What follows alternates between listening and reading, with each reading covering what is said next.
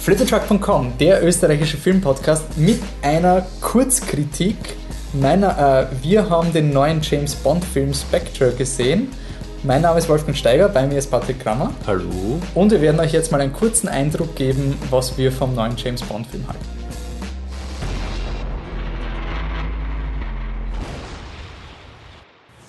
Okay, Patrick, Skyfall ist vorbei, Spectre kommt.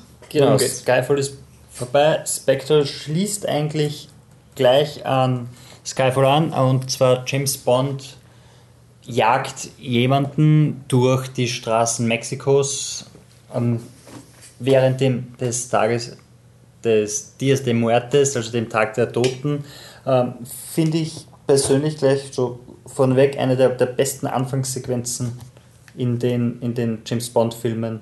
Die hat mir wirklich sehr gut gefallen.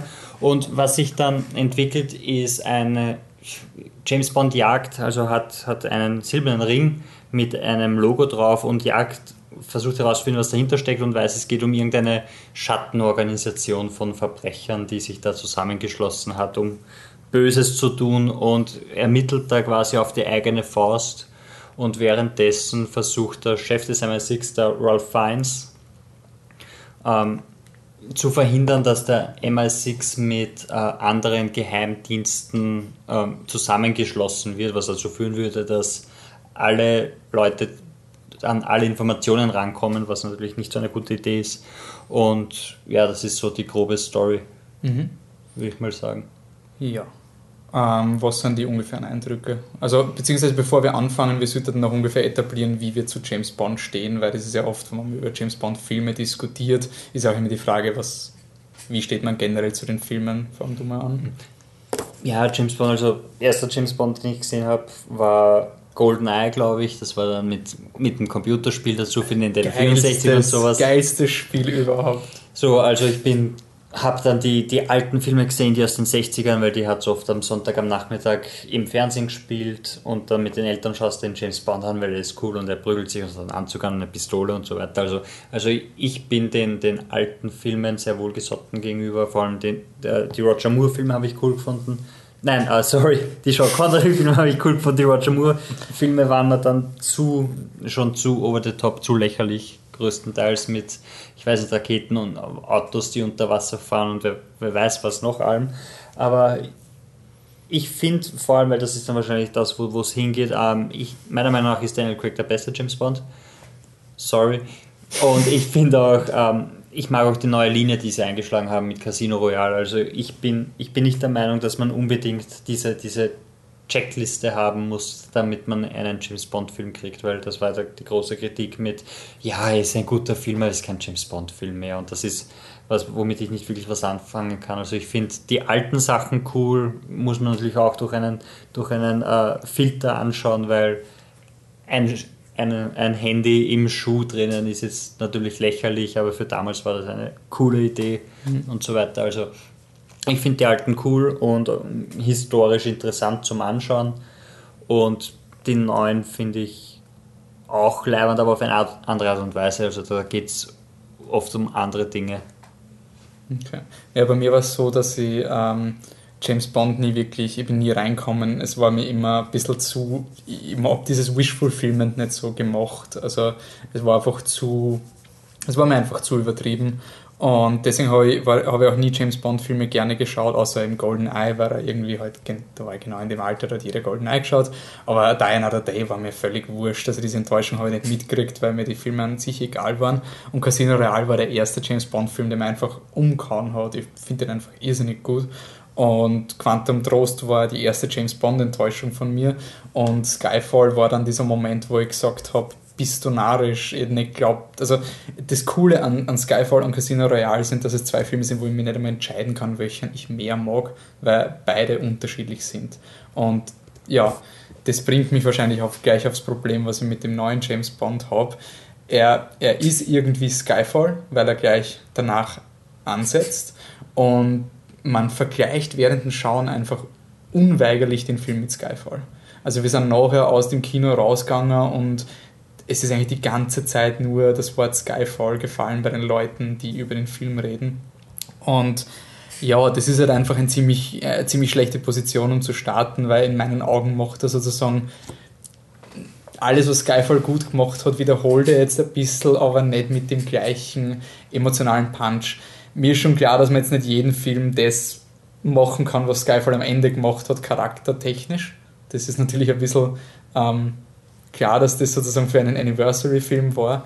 Ähm, was mir halt wirklich gestört hat, war, es war eine Rückentwicklung zum alten James Bond, für den ich mich nicht so interessiert habe. Und es war sehr cool.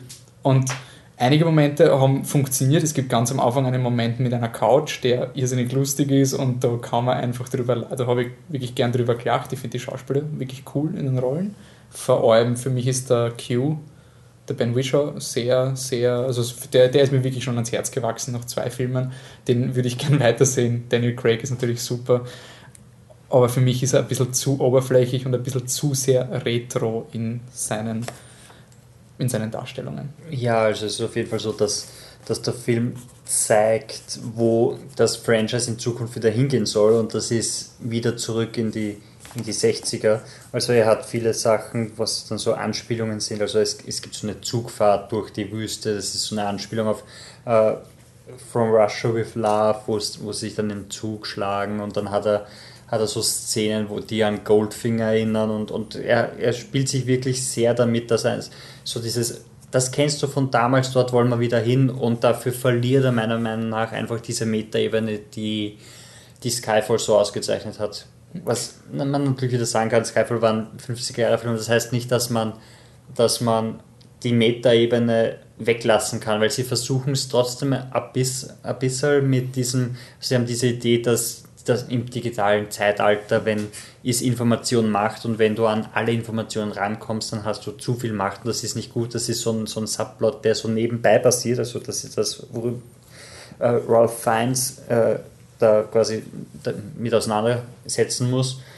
Und dieser Spagat zwischen alt und neu und modern und traditionell funktioniert meiner Meinung nach nicht so gut was allerdings im vorigen Film funktioniert. Also es hat in Skyfall funktioniert und zwar nicht nur, weil es dieses 50er Jahre Jubiläum war, sondern einfach, weil der Film besser konstruiert war, beziehungsweise eher aus einem Guss mhm. gewirkt hat. Na, was, was bei Skyfall so cool war, war, dass er beide Fangruppen irgendwie bedient hat. Also die Fans von Daniel Craig, James Bond, von diesem Gritty Reboot haben das gekriegt und es waren aber zum Beispiel eben die Insel vom, vom Javier Bardem war eine klassische James, James Bond Bösewicht-Insel von der Bildsprache, aber es hat eine Story-Logik dafür gegeben, warum sie da ist. Und ich finde, in diesem Film hast du eher so diese Dinge, die haben wir, weil es ein James Bond-Film ist. Also es gibt einen, den, der Dave Batista, den kennen wir aus Guardians of the Galaxy, der ist so dieser Muskel, Muskelprotz, den der James Bond bekämpft. Weil der körperlich über, überlegene, gegen, äh, die rechte Hand des echten Bösewichts, der aber körperlich überlegen ist, also der, der moderne Eisenbeißer. Genau, quasi, und, also. und das, das hat für mich einfach, es hat für mich keine Emotion gehabt, weil es ist ja dieses klassische, er muss jetzt ein paar Mal gegen ihn kämpfen und der Typ ist unkaputtbar und dann stirbt er und dann ist er doch nicht tot und kommt wieder und es ist ein bisschen so, äh, okay, und es hat nicht, es hat nicht wirklich einen, einen thematischen Punkt gehabt im Vergleich zum, zum Silver im, im letzten Teil, weil der Christoph Waltz ist eigentlich sehr unterrepräsentiert im Film, er tut sehr wenig für zweieinhalb Stunden Laufzeit und was mir ein bisschen auch gestört hat, eben mit diesem Internet, mit, de, mit der Aussage, es ist halt ein bisschen Comicbuch-Logik. Es ist ein bisschen so soziale Kritik, aber als Flavor, nicht als, als Samen für die Geschichte. Also man, man macht ein paar Statements über gesellschaftspolitische Themen, aber im Endeffekt läuft es dann auf einen Boomer hinaus, der alles manipuliert und alle, alle bösen Dinge lassen sich sozusagen auf einen hinleiten und es, es hat sich ja teilweise so angefühlt wie so eine Seifenoper. So ein bisschen so dieses, wer, wer tut das, wer tut das, und das hat mir nicht so gefallen, weil ich hätte es lieber gehabt, dass die Charaktere einfach in dem Film für sich funktioniert hätten, also dass der Christoph Waltz ein Bösewicht ist und mir wirkt es eher so, als würden sie unbedingt wollen, dass er dieser Bösewicht ist, aber sie lassen ihm irgendwie keinen kein Raum zum Atmen. Ja, ich, ich glaube, da kollidiert auch, auch die Idee dahinter, dass sie wollen Walz als den Mann im Hintergrund haben, deshalb kommt das so selten vor, aber dann brauchen sie wieder jemanden, der quasi so dieser showy Bösewicht ist, den die James Bond-Filme so haben. Das hat vielleicht nicht so ganz funktioniert. Was ich, zwei Sachen, die, die ich sage, die, die mir wirklich gut gefallen haben, die gut funktionieren, sind ähm, zum einen die äh, Inszenierung des Bösewichts gelingt Sam Mendes, finde ich, immer sehr gut. Also die erste Szene, wo Silver in Skyfall auf, auftritt, finde ich unglaublich stark und auch, auch da finde ich die Szene, wo er zum ersten Mal so auftritt, einfach die, die, dieser Charakter auftritt, finde ich sehr gut gelöst. Also wirklich, du verstehst, warum er diese Position hat und warum er quasi der Chef von dieser bösen Organisation ist. Also das kriegst du wirklich mit, dass er ein, ein ebenbürtiger Gegenspieler ist. Mhm. Das finde ich, das kommt in beiden Sachen gut rüber durch die erste Inszenierung des Bösewichts, wo du ihn dann wirklich siehst. Und das Zweite, was ich noch sagen will, ist, ich bin sehr froh, dass die, obwohl sie jetzt zurück zu den 60er gehen wollen, ähm, dass sie die Bond Girls nicht so inszenieren, wie sie es damals waren. Also ich, ich finde, sie schaffen es trotzdem, dass, dass die Bond Girls, also die wichtigen, es gibt natürlich immer eine, die einfach schön ist. Das ist so, das war auch in mhm. Skyfall so. Aber sie schaffen es mittlerweile, dass sie den Frauen was zu tun geben, das Sinn macht, dass sie sie als Charaktere einsetzen und nicht nur als Blickfang verwenden. Und das finde ich hat in den 60ern überhaupt nicht. Das hat in Casino Royale mit der Evergreen äh, viel besser funktioniert als in dem Film. Und in Skyfall hat man M gehabt und die Skyfall haben wir M, Naomi M Harris. Charakter. Genau, und, und dass man Naomi Harris auch, auch sinnvoll einsetzt, weil wenn man so eine Schauspielerin hat, dann sollte man es auch mhm. gefälligst nutzen. Ähm, ich finde halt, dass, dass Le Lea Seydoux und Daniel Craig einfach überhaupt keine Chemie haben. Das, das, das, das war, glaube ich, ein Problem, mit, mit, einem Charakter. Der Film versucht, eine Art, ähm, ein Statement über James Bonds Charakter zu machen, das sich in meinen Augen, kann man dann im ganzen Podcast darüber diskutieren, ein bisschen mit Casino Royale widerspricht. Also ich habe das nicht, ich habe die Thematik, die Aussage, die der Film versucht hat zu machen, einfach nicht abgekauft. Mhm. Und das war einfach kitschig und übertrieben. Und deswegen habe ich die Frauencharaktere jetzt nicht so ernst nehmen können, wie zum Beispiel die Evergreen oder eben Julie Dench, Naomi Harris in den anderen Filmen. Ah, ich muss sagen, dass, dass, die, dass sie eben wichtig sind für den Plot und das ist, dass sie ihn voranbringen, aber nicht nur, weil er vorangebracht werden muss, sondern dass sie eine Qualität in ihrem Charakter haben, der, der sie wichtig macht und nicht mhm. nur mit Bond hat immer eine Frau, deshalb nimmt er die Frau und die hat er nebenbei, weil ist ja wurscht, sondern es gibt einen Grund, warum sie da ist und das liegt an ihr und ihrer Qualifikation und nicht an, wir brauchen wen, der gut in Kleid ausschaut. Okay, ähm, kurzes finales Wort noch. Ähm, kurzes finales Wort.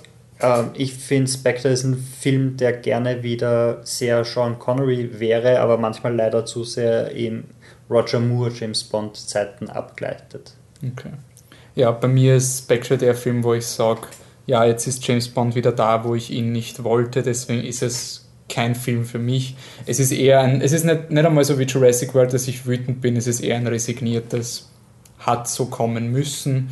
Ich hätte gern noch mehr Skyfall gehabt, aber ist halt so. Es ist jetzt halt einfach ein, ein so gut oder sehr gut gemachter Actionfilm, aber einfach nicht mehr mehr. Ja, aber ich finde trotzdem einen Actionfilm, der im Vergleich zum Beispiel, also ich habe ein Problem mit Rogue Nation gehabt, Mission Impossible, aber der hat zum Beispiel Dinge gemacht, wo ich gesagt habe, okay, ein paar Pluspunkte. Ich finde, bei dem ist eher so Formel. Aber wir werden auf jeden Fall eh noch weiter über den Film reden. Vielleicht bringen wir den Michi noch dazu, dass er während seinem Biennale-Programm noch was reinquetscht. Das war jetzt eine kurze Kritik zu Spectre, damit ihr up to date seid. Wir werden planen, das jetzt in Zukunft öfter zu machen, dass wir eine Kritik vorher bringen und danach im Podcast gibt es dann die Nitty-Gritty, da wird diskutiert, wie es weitergeht. Wenn euch das gefallen hat oder euch das interessiert, hört euch die anderen Podcasts an. Ähm, Patrick, wo bist du noch zu erreichen, wenn die Leute mit dir über James Bond diskutieren wollen? Ihr findet mich auf Twitter at existentcoffee und den Wolfi findet ihr seit neuestem auf Dein Sinn Robot ohne G in einem durchgeschrieben. So, ihr könnt uns generell immer noch erreichen, wenn ihr uns antweetet at flipthetruck und zwischen den Worten ein Unterstrich auf flipthetruck.com und auf facebook.com slash flipthetruck sind wir überall ständig. Zu finden. Okay, danke fürs Zuhören. Bis zum nächsten Mal. Ciao.